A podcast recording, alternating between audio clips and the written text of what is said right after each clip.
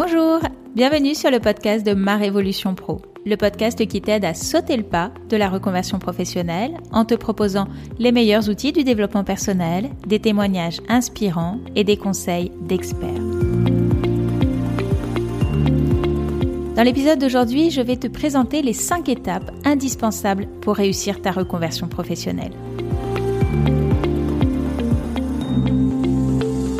La première étape, faire le point sur ta situation. La première question que je t'invite à te poser, c'est déjà de savoir si ton envie de changement t'appartient. La reconversion, c'est un sujet à la mode en ce moment et dans quelle mesure cela influence-t-il ta décision? Peut-être que tu as également des amis autour de toi qui sont en train de changer de vie et leur enthousiasme est contagieux, d'autant plus que la relation que tu entretiens avec ton job ressemble désormais plus à une routine de vieux couple. La deuxième chose que je t'invite à mettre à jour, surtout si ton envie de changement est récente, est son origine. Est-elle liée à un changement récent dans l'organigramme de ton entreprise À ce nouveau manager qui ne comprend rien à ce que tu fais et à qui il faut tout expliquer À un coup de fatigue car le petit dernier peine à faire ses nuits L'idée ici, c'est vraiment d'éviter le coup de tête que tu pourrais regretter ensuite. Une fois que tu es certain que ton envie de changement t'appartient et qu'elle est liée à un désir profond, il est important de faire un état des lieux de ta situation. Qu'est-ce qui te plaît encore aujourd'hui dans ton poste actuel? Et qu'est-ce qui ne te plaît plus? Qu'est-ce que tu n'as jamais aimé? Et pourquoi? Pourquoi tu n'as jamais aimé ça? Pourquoi ça te plaît? Cherche tes motivations internes, comment tu fonctionnes, ce qui est important pour toi. Enfin, la dernière question que je t'inviterai à se poser dans cette première étape, c'est à quel besoin souhaites-tu que ta vie professionnelle réponde? Est-ce que tu cherches plus de plaisir au quotidien dans un job passion? Est-ce que tu aimerais trouver davantage de sens dans un job mission? Ou vibrer avec plus d'adrénaline dans un job frisson? Ou encore retrouver la sérénité grâce à un job équilibre? La deuxième étape consiste à trouver ta nouvelle voie professionnelle. Est-ce que tu as déjà des idées ou est-ce que tu es face à une page blanche? Si tu es dans la première situation, tu peux avancer un petit peu cet épisode et on se retrouve un peu plus tard. Si au contraire tu es complètement perdu, tu vas devoir faire un joli voyage intérieur. Parce que j'ai une bonne nouvelle pour toi, ben, tout est déjà là, en toi. Mais la première chose à faire avant de commencer cette exploration, c'est de lever toutes tes barrières. Lever toutes tes barrières, ça signifie qu'à chaque fois qu'une idée te traversera l'esprit, faut pas que tu te dises immédiatement non, c'est pas possible ou j'y arriverai pas. Si tu te brides ainsi, tu ne pourras pas faire émerger ce qui te plaît vraiment. L'exploration de la faisabilité de ton projet, elle viendra ensuite, à l'étape suivante. Parce qu'une motivation forte, tu vois, ça peut faire déplacer des montagnes. Et des choses qu'on pensait impossibles le deviennent alors. Maintenant, passons au cœur du sujet. Comment trouver sa voie? En fait, elle apparaîtra rarement d'un seul coup.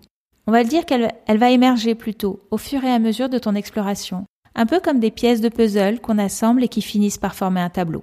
Il faut être patient, s'observer beaucoup, être curieux de soi, prendre des notes, relever les éléments qui se répètent et faire des liens. Et surtout, se poser beaucoup, beaucoup, beaucoup de questions. Des questions autour de trois domaines principaux. Le premier domaine, ce qui te plaît. Revisite tes loisirs, ce que tu aimes faire, ce que tu aimais faire quand tu étais petit, adolescent, ce que tu aimes faire aujourd'hui. Quels sont tes centres d'intérêt? Les domaines dans lesquels tu apprends facilement, les sujets auxquels tu t'intéresses spontanément, ce que tu peux faire des heures sans te fatiguer. Le deuxième domaine, c'est ta personnalité. Quels sont tes principaux traits de caractère? Quelles sont tes valeurs? Qu'est-ce qui te motive et te met en mouvement? Quels sont tes besoins? Qu'est-ce qui est important pour toi dans un travail? Comment tu fonctionnes? Quels sont tes modes de raisonnement préférés? Tu peux pour cela t'aider d'outils décrivant la personnalité? L'énéagramme personnellement m'a beaucoup aidé pour mieux me comprendre. Le troisième domaine, c'est tes ressources. Tes ressources, c'est vraiment le socle sur lequel tu vas pouvoir t'appuyer pour mener à bien ton projet. D'un côté, il y a tes talents, c'est-à-dire ceux dans quoi tu es doué, naturellement, sans effort. Et de l'autre, les compétences et les connaissances que tu as acquises au cours de ton parcours professionnel, mais aussi personnel. Quelles sont également tes forces, c'est-à-dire ces qualités naturelles sur lesquelles tu peux compter. Il n'est pas toujours simple de se voir tel qu'on est réellement, surtout quand on manque de confiance en soi, car on peut avoir tendance à se dévaloriser. Tu peux donc demander à ton entourage de t'aider à mettre à jour ces ressources en leur posant plein de questions sur toi.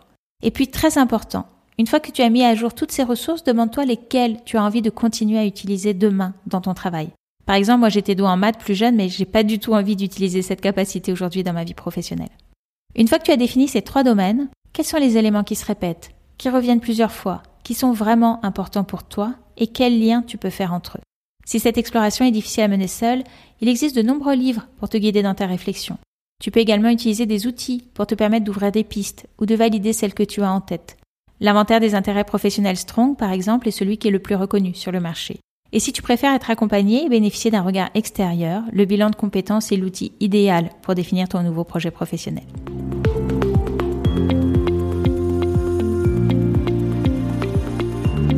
La troisième étape, te confronter à la réalité. Une fois que tu as défini ton projet, il va être très important de le confronter à la réalité. Mais de quelle réalité parle-t-on? La première, c'est la réalité du métier que tu envisages. Il peut y avoir parfois un décalage très important entre ce qu'on imagine d'un métier et sa réalité concrète sur le terrain. le seul moyen de le savoir, bah, c'est de se renseigner. Sinon, tu vas rester dans le domaine du rêve ou du fantasme. Pour cela, je t'invite à réaliser des enquêtes métiers, c'est-à-dire à contacter plusieurs professionnels qui pratiquent depuis un certain temps le métier que tu aimerais faire et de leur poser toutes les questions qui sont importantes pour toi. Toutes celles qui te permettront de te projeter réellement sur ce poste. Quel est le salaire? Quels sont les horaires? Quelles sont les contraintes et les avantages de ce métier? Par exemple, si le métier de fleuriste t'attire, est-ce que c'est envisageable pour toi de te lever très tôt le matin pour aller chercher les fleurs, de travailler le samedi et les veilles de jours fériés, de travailler avec tes mains dans un magasin peu chauffé? Moi, je sais clairement ce serait pas pour moi. Mais est-ce que ça serait pour toi? Ensuite, c'est la réalité des formations. Si tu souhaites reprendre une formation, bah, quel est le rythme d'études La quantité de travail demandé Le coût? Quelle est l'intégration des anciens élèves sur le marché du travail? N'hésite pas à en contacter plusieurs pour te faire une image plus précise. Beaucoup d'écoles aussi organisent des portes ouvertes qui te permettent de te faire une meilleure idée de l'enseignement dispensé, mais aussi de l'ambiance de l'école, des valeurs qui y sont présentes. Enfin, c'est la réalité du marché de l'emploi. La question est simple, hein, c'est y a-t-il des postes dans le métier que tu envisages? Tu peux faire pour cela des recherches sur les sites d'emploi ou même créer des alertes pour les recevoir directement dans ta boîte mail. Si tu envisages de créer ton entreprise, il faudra aussi te pencher sur ton étude de marché et ton business plan, bien sûr. Ensuite, c'est ta propre réalité économique. L'aspect financier, c'est un aspect fondamental d'une reconversion professionnelle. Il ne faut pas la négliger. Hein. Il ne s'agit pas de se mettre en danger ni de mettre en danger sa famille. Voici quelques questions que je te propose pour faire le point sur ta situation financière actuelle et sur les sommes dont tu vas avoir besoin pour entreprendre ta reconversion. Première étape, c'est déjà faire un point complet sur tes charges. Si tu as besoin de faire une formation, mais combien coûte-t-elle? Est-ce qu'il y a des déplacements à prévoir? Et du coup peut-être des nuits d'hôtel ou des repas pris à l'extérieur Si tu pars sur un projet de création d'entreprise, ben va falloir lister toutes les dépenses que tu vas devoir faire immédiatement. Les frais de constitution de la société, les investissements, les dépenses de communication, la trésorerie, le financement d'un coach peut-être pour t'accompagner. Et puis un point complet sur tes dépenses familiales, hein, les charges fixes, les dépenses courantes. Si tu as des enfants, est-ce qu'il y a des nouvelles charges à prévoir? Une entrée en études supérieures, par exemple, ou un logement? Quelles sont les dépenses qui sont irréductibles?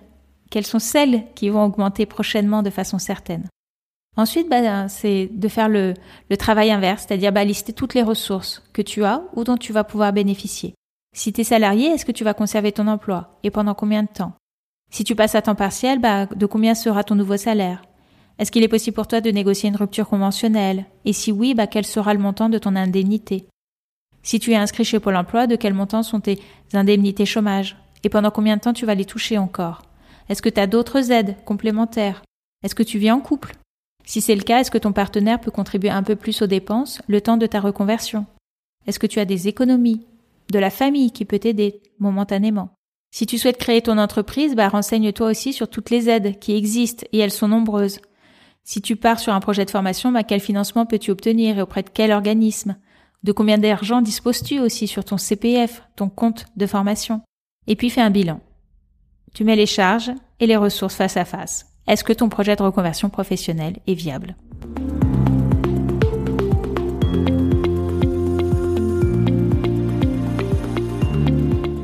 La quatrième étape, c'est de dépasser tes peurs. Une fois que tu es certain du projet que tu souhaites mener, bah, une étape très importante va être de dépasser tes peurs. Elles sont souvent nombreuses et c'est bien normal. C'est même le contraire qui serait étonnant. Mais comment faire pour les dépasser? Déjà, c'est se connecter à son cœur et à son corps. Parce que tu sauras au fond de toi quand tu prendras la bonne décision. Il faut donc apprendre à te faire confiance et à prendre de la distance avec ton mental tu sais, cette petite voix qui tourne parfois en boucle dans ta tête sans apporter de solution constructive. Ensuite, c'est de lister tes peurs. Une bonne méthode consiste à lister l'ensemble des choses qui te font peur, les unes après les autres, et de leur attribuer une probabilité qu'elles arrivent réellement. Puis pour chacune d'entre elles, de noter les solutions que tu pourrais mettre en place si c'était le cas. Et puis de la même façon, lister tous les éléments positifs que tu pourras retirer de ce changement et de leur attribuer aussi une probabilité. Relis ensuite l'ensemble de ce tableau et prends ta décision. Peut-être que le risque il sera trop important pour être pris et c'est ok. Ce n'est peut-être pas le bon moment pour toi de te reconvertir. Peut-être que le projet il a encore besoin de mûrir.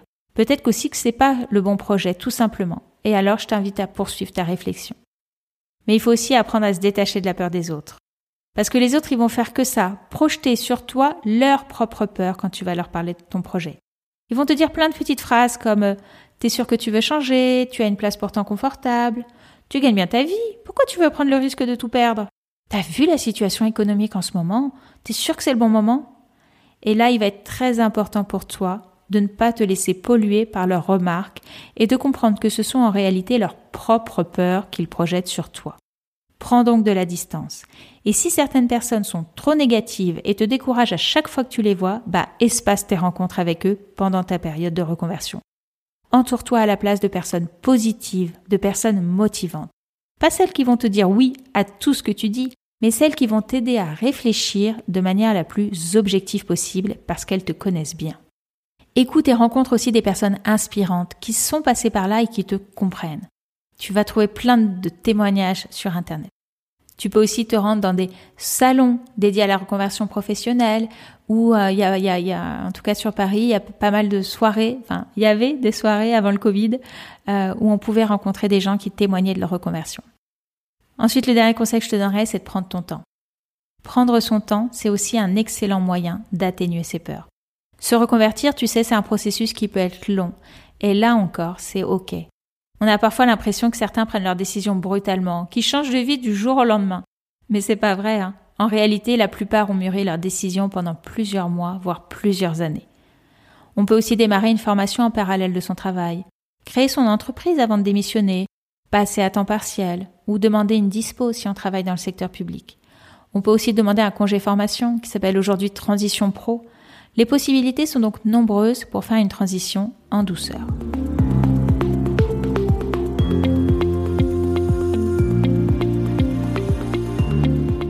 Enfin, la cinquième et dernière étape, c'est d'établir ton plan d'action. Établir un plan d'action va te permettre de savoir exactement les actions que tu vas devoir entreprendre. Tu gagneras ainsi beaucoup de temps, tu ne vas pas te disperser et tu seras beaucoup plus efficace. Comment t'y prendre? D'abord, c'est décomposer ton objectif en plein de sous-objectifs.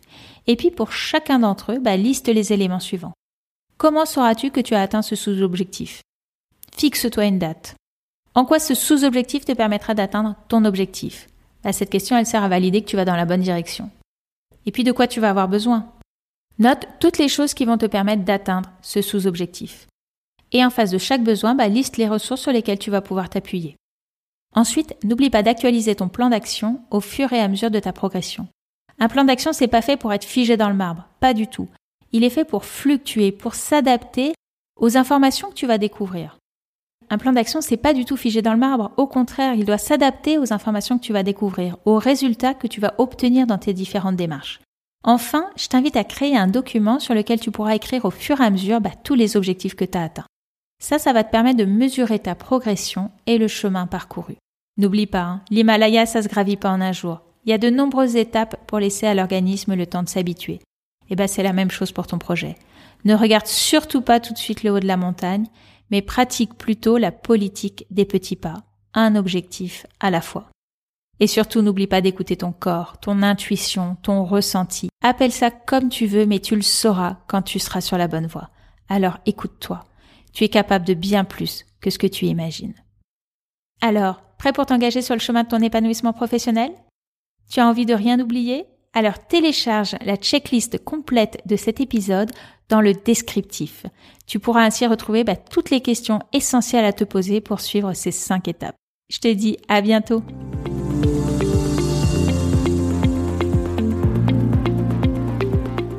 tu as aimé cet épisode, je te remercie de bien vouloir me laisser un commentaire et un avis 5 étoiles. Ça me permettra de développer ce podcast. Merci beaucoup et je te dis à très vite. Au revoir.